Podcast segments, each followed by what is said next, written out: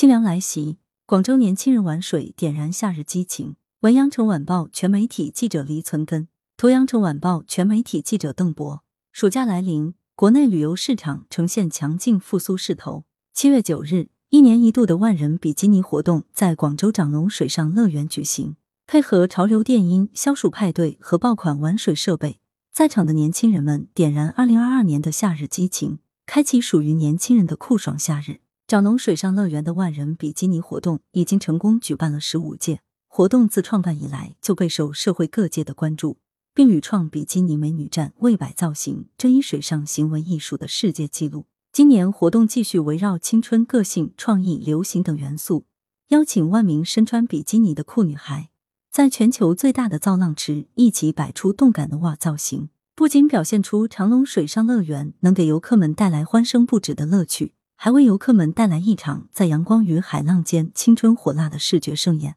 今年的活动现场，长隆水上乐园特意请来专业教练团队，带着大家与各国比基尼美女合跳毽子操，不仅要让大家玩得尽兴，更是身体力行的倡导健康美学，打破穿比基尼就要完美身材的刻板印象。此外，长隆水上电音节将潮流电音文化与主题乐园融合，打造新潮舞台。奥运团队亲自设计制作的舞美声光电系统。同时搭配震撼绚烂的赛博朋克风格色彩艺术和 LED 技术喷泉和火焰等特效，打造出电光火石的电音现场，为广州文旅产品增添了新鲜活力。而限定酷爽消暑派对也是深受年轻人们喜爱的项目，